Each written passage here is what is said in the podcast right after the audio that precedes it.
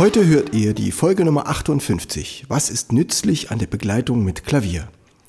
Wir finden uns im Autohaus wieder, beim Fotografen und im Theater. Und wir erkennen daran, was eine Begleitung wirklich ausmacht. Eine Begleitung mit Klavier oder eine Begleitung mit Gitarre. Eine Musik wird heute wieder ein Tango sein, den spiele ich mit dem Saxophon. Und nun geht's direkt los.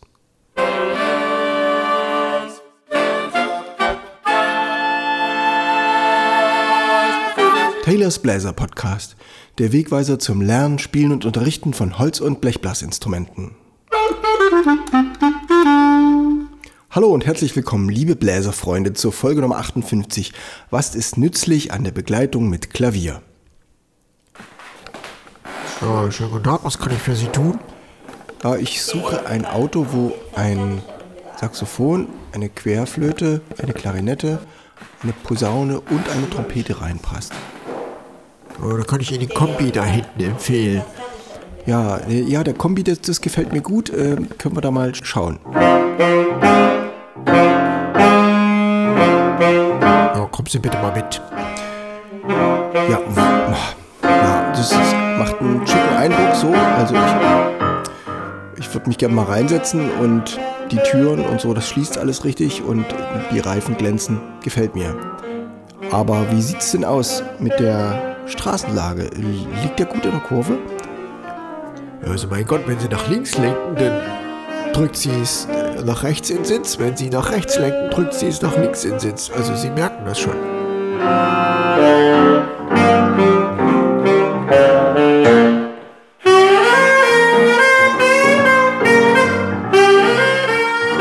Wie ist es bei Nässe, wenn es jetzt regnet in Strömen und ich muss das Auto steuern?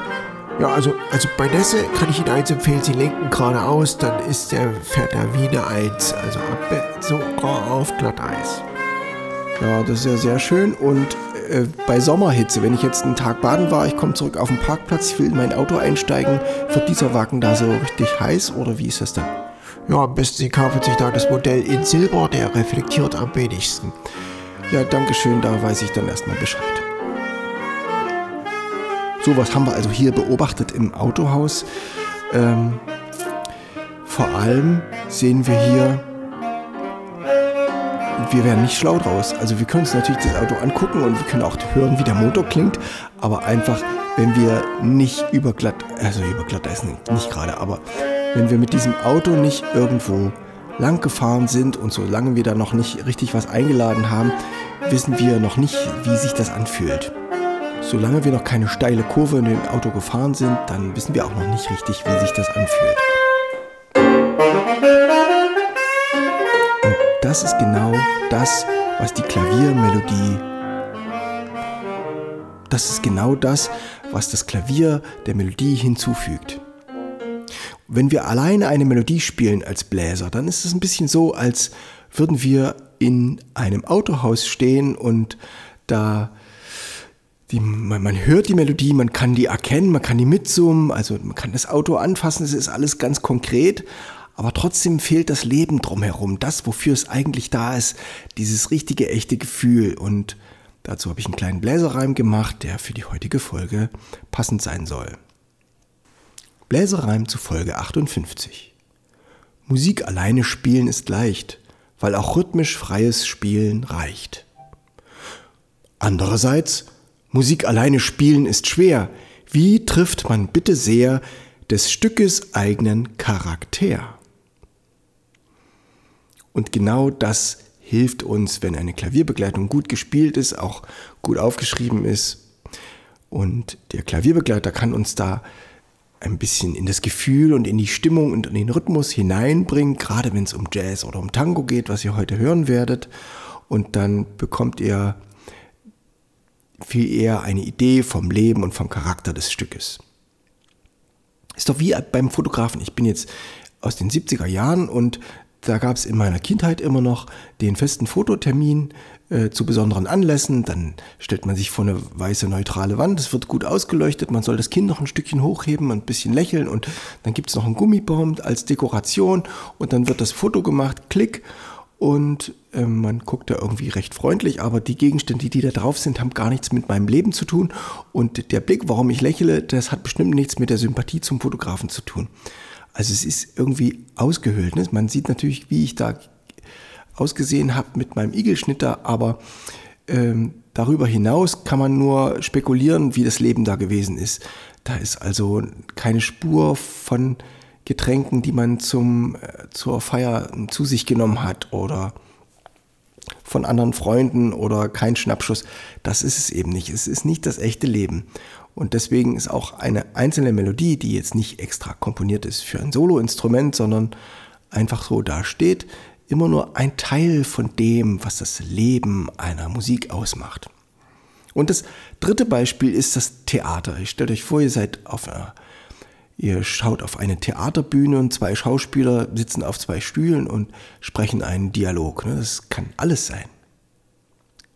Keine Kulisse und es ist nur der Spot auf den einen, auf den anderen und die reden da und man kann sich das zuhören, man kann sich das ein bisschen vorstellen, es ist ein bisschen wie man, als wenn man ein Buch lesen würde. Ne?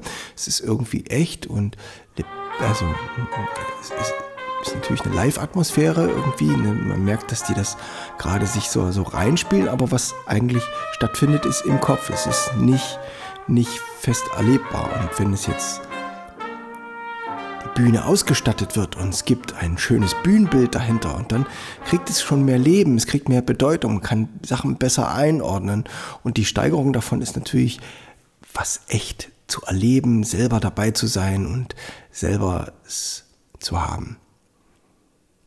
Da denkt man vielleicht jetzt an einen Kinofilm, also ein Kinofilm ist natürlich perfekt ausgeleuchtet und dargestellt und die Dialoge sind äh, abgestimmt so dass die Handlung gut rüberkommt.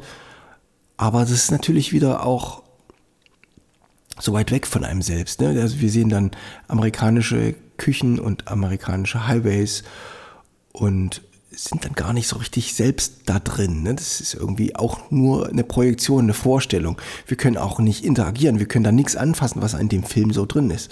Und das bietet uns das echte Leben. Deswegen ist es toll, ähm, das Gerät auch mal zur Seite legen, raus in den Regen, in den schönen Nieselregen, der hört gar nicht mehr auf dieses Jahr, ähm, rausgehen und äh, den Körper spüren und das Leben richtig, richtig erleben, auch wenn wir dann vielleicht sagen, oh, das war jetzt so kalt und wuschig, wir wollen jetzt wieder in die warme Stube, aber auch das ist ein Gefühl, das, das macht was mit uns und wir freuen uns dann, Leute zu treffen, wir treffen den netten Nachbarn oder wir treffen uns mit Freunden und es passiert was. Und das drückt die Musik aus, wenn ihr mit Klavier zusammenspielt. Also, ihr trefft ja auch dann zu einer Klavierprobe nicht ein Playlong, was dann irgendwie einfach so vor sich hinspielt. Das kann man natürlich machen und das ist schön, wenn ihr das Einspiel von Folge 55 einfach euch einschaltet. Ihr findet das in den Podcast-Downloads und ihr könnt dann das Einspiel ausdrucken und dazu spielen.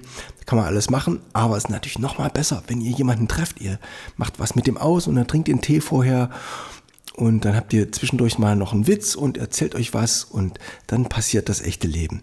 Das ist alles, was eine Klavierbegleitung ausmacht.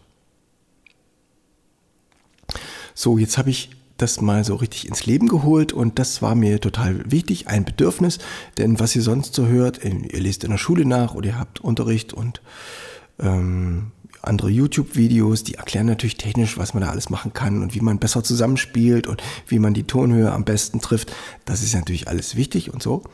Aber das ist der technische Aspekt. Das eigentliche Leben, das Lebendigsein, das Musik erleben, das ist ja das, warum wir es eigentlich tun, weil es in uns was bewegen soll und natürlich auch im Zuhörer. Und das gelingt uns, wenn wir mit anderen gemeinsam Musik machen. Und ich hoffe, dass es in Zukunft, in ganz naher Zukunft, wieder viel, viel mehr möglich. Zum Abschluss ähm, fasse ich nochmal zusammen und zwar ähm, ihr könnt die Folge von heute, die 58, einordnen mit der 38. Das war die Physik im Blick Folge 1, die Oktave. Da ging es um schräge Töne und passende Töne, was am besten gut zusammenpasst. Das fließt dann wieder ein in die Intonationsfolgen 61, 62. Die kommen erst noch, die nehme ich für euch auf und da spreche ich drüber, wie sich die Instrumente am besten aufeinander einstimmen. Das ist das, was natürlich das Klavier euch auch ermöglicht. Und wie ich im Bläserrein gesagt habe, die rhythmische Komponente spielt beim Klavier oder sogar bei der Band eine wesentliche Rolle und ihr kommt dann besser ins Blattspiel rein, in den Flow und ihr nehmt kleine Fehler nicht mehr so wichtig. Bis sie dann ganz verschwinden. An euch zum Schluss die Frage, wollt ihr mehr Folgen über Klavier? Wie als Bläserlehrer, wie kann ich am besten meine Schüler mit dem Klavier begleiten? Was kann ich tun? Ist das sinnvoll? Oder braucht ihr ein paar strukturelle Ideen und Tipps zum Klavierspielen? Dann schreibt mir eine E-Mail oder eine kleine Nachricht auf Telegram, auf Instagram, auf Facebook oder an wind.barockundjazz.de. Jetzt hört ihr noch den Tango aus meinem Realbook, der heißt Melting Ten Times Faster. Das war damals die Vermutung, dass das Grönland-Eis wohl zehnmal schneller schmelzen würde. Da gibt es ja sehr verschiedene Ansichten drüber und es ist auch alles gar nicht so leicht zu messen. Und äh, auf jeden Fall ein sehr spannendes und bewegendes Thema. Und ein Tango hat auch was Strenges und ein bisschen was Eisiges. Ihr hört erst ein Stück ohne Klavierbegleitung und dann mit Klavierbegleitung. Viel Spaß wünsche ich euch. Wir hören uns wieder nächste Woche, wenn ihr wollt, auf dieser Welle. Und es war, habe ich für euch rausgesucht, wann ist ein Ton wirklich richtig? Ist das überhaupt messbar? Bis dahin sage ich Ciao, euer Steven Taylor. Der Bläserreim zu Folge 58. Musik alleine spielen ist leicht weil auch rhythmisch freies Spielen reicht. Andererseits, Musik alleine spielen ist schwer. Wie trifft man bitte sehr des Stückes eigenen Charakter?